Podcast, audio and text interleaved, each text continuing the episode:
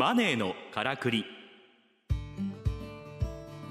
この番組はオーディオブックドット JP とラジオ日経の制作でお送りします。ご機嫌いかがですか？株式会社オートバンクの上田渉です。この番組は投資副業リスキリング起業などマネーという切り口で話題のビジネスや働き方を取り上げてお金の流れ仕組みを分かりやすく解説します。本日のゲストはアチーメントグループ CEO の青木聡さんです。よろしくお願いします。はい、よろしくお願いします。青木聡さんはアチーメント株式会社代表取締役会長兼社長。アチーメントグループ CEO 若くしてプロセールスの分野で成功を収めトップセールスやトップマネージャーとして多くの賞を獲得しました。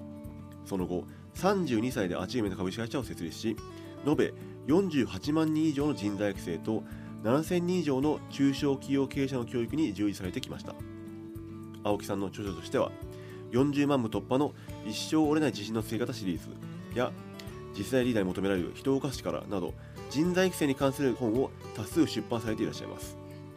お知らせの後本日のテーマについてお話を伺ってまいります。さて青木さんこれまでですねお金の本質や富を築くための本質というですね根源的なお話を伺ってきたんですけれども、はい、今回ですねその富を築く本質である信頼をですねうん。どのようにして築いていくかというテーマで伺っていきたいと思います。はい、であの青木さんはですねそのプロセールスとしても、まあ、起業家としてもですね、はい。大きく成功を収めていらっしゃるんです、と思うんですけども、まあ、どうやってその信頼を積み上げて富を築いてうんきたんでしょうか？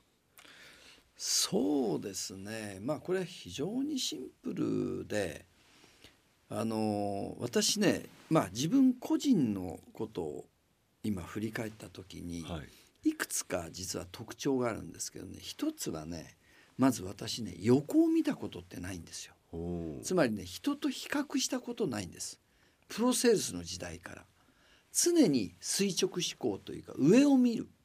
つまりなんだろう理想というか自分はどういう人間になりたいのかつまり高みを目指してそこにチャレンジをすると。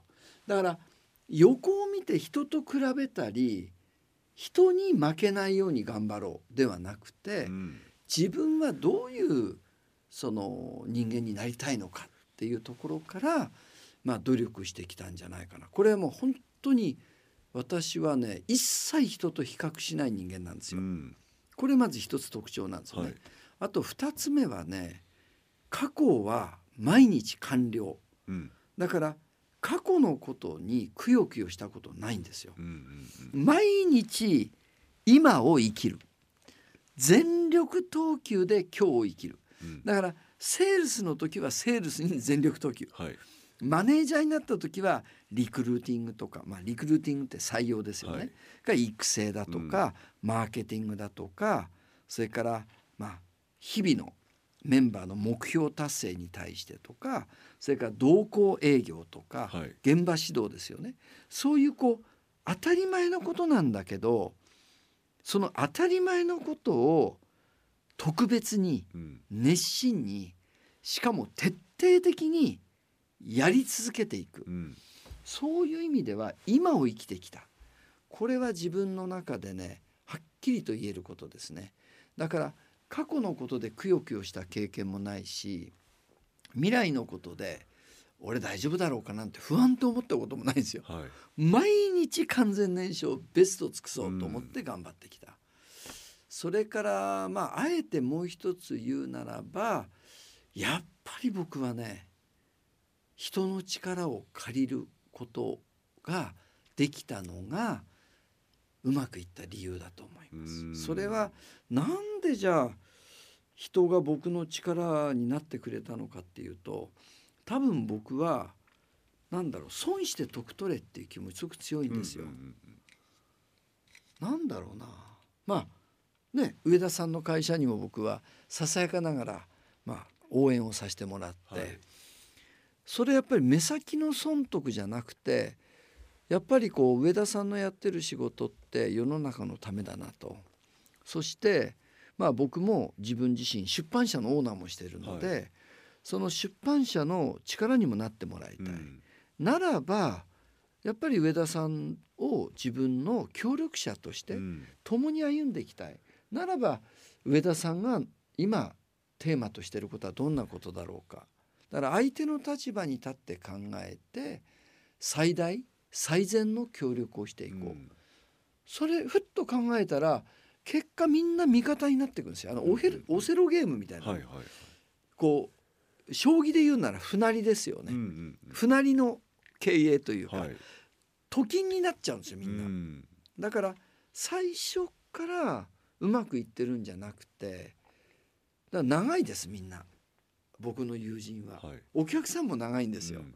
で気が付くとまあ言うなれば1回のセールスで一生の協力者を作ってきた人生。うん。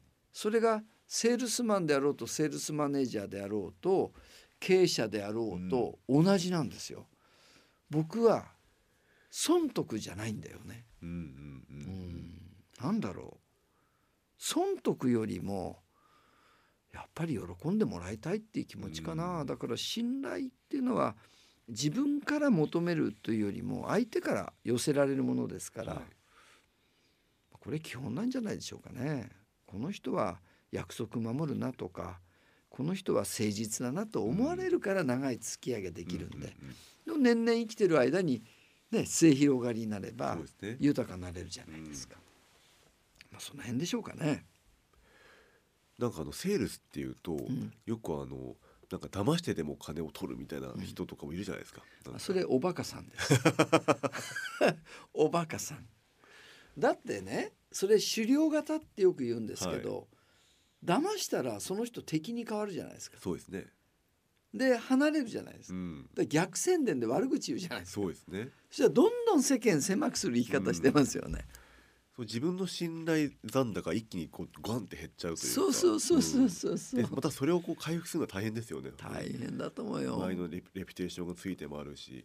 うんだ今ねあの政治家でもねおかしな人多いでしょ、うん無知はコストですねう、んえーもう知らなかったとか慣習とかいろいろ言うけどね、はい私から言わせるとね違う、うんうん、やっぱりねある意味で苦労を知らないんだろうなある意味でう、んうん結構今なんていうのかな、うん、大切にするべきものを大切にできる人にならないと結局短期的な人間関係で終わっちゃうんじゃないかと思いますよ。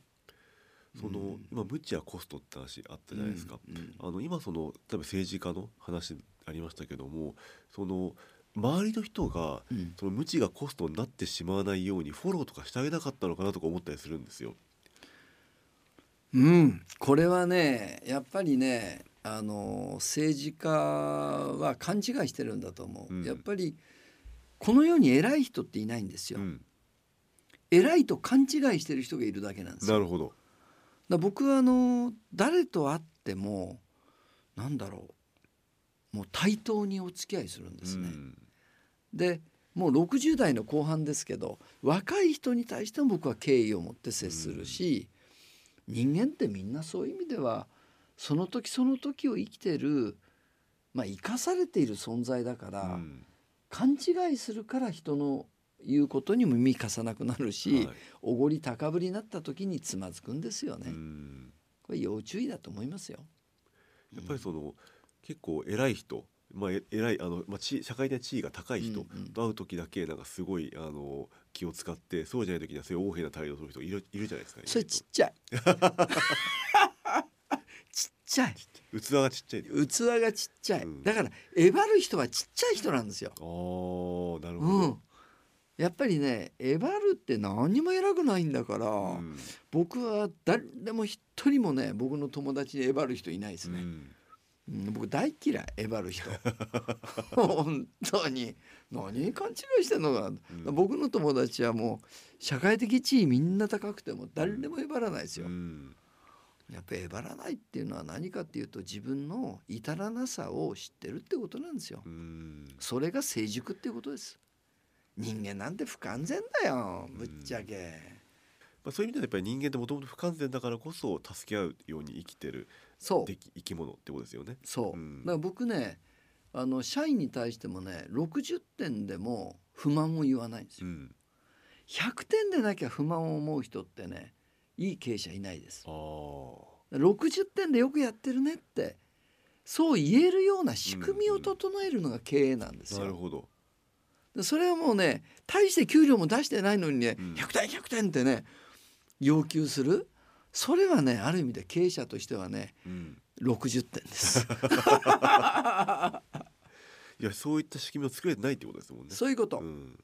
やっぱり感謝するんです。うん。ともかくね僕なんか僕みたいなねいや本当に中学校しか出てないね人間のところで本当にみんなうちの社員優秀ですから。うん。僕はあの社員の自慢コンテストやったら優勝する自信あるんで。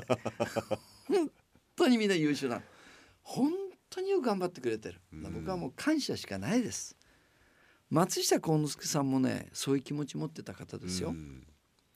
やっぱりね人は感謝してくれる人のそばにいたいんですよ。うん。承認してくれる人のことをやっぱり好きになりますよ、ううんん。僕は自分の子供に対しても社員に対してもまあ友人に対してもそうですけど、ここが足りないというところを欠点をつくよりも、うん。ありがとうっていう気持ちで僕は接するタイプです。感謝と承認っていうのが、うん。その信頼を築く大きな秘訣そうんです。ね。富の源泉だと思います、うん。うん、富の源泉だと思います。少なくとも私は結果これだけ豊かになれたのははいそうだと思います。感謝とやっぱり信頼を積み上げてきたんじゃないかなと思いますけどね。人からの期待に応え続ける。でそのことによるまあ誠実さと、そう。あとその感謝を伝えて、うん。あの信頼を作っていくっていうまさにそれってことですよね。そういうことですよね。やっぱりそれを続けていくことこそが、まあ、まさにその富を、ね、生んでいくというか、そうです。ねまあ、この番組のねテーマであるマネーのからくりですけども、はいマネーを生んでいくっていうことにつながっていくことですね。う目に見えない無形の資本うん無形の資産がその人を豊かに支えていくっていうことでしょうね、うんありがとうございます。はい、本日のゲストは青木聡さんでした。4週にわたってどうもありがとうございました。ありがとうございました青木さんの本はオーディオブックで聞くこともできます。オーディオブック .jp と検索して、聞き放題プランの無料体験を試してみてください。ラジオ日経マネーの火力のサイトにもリンクを掲載しております。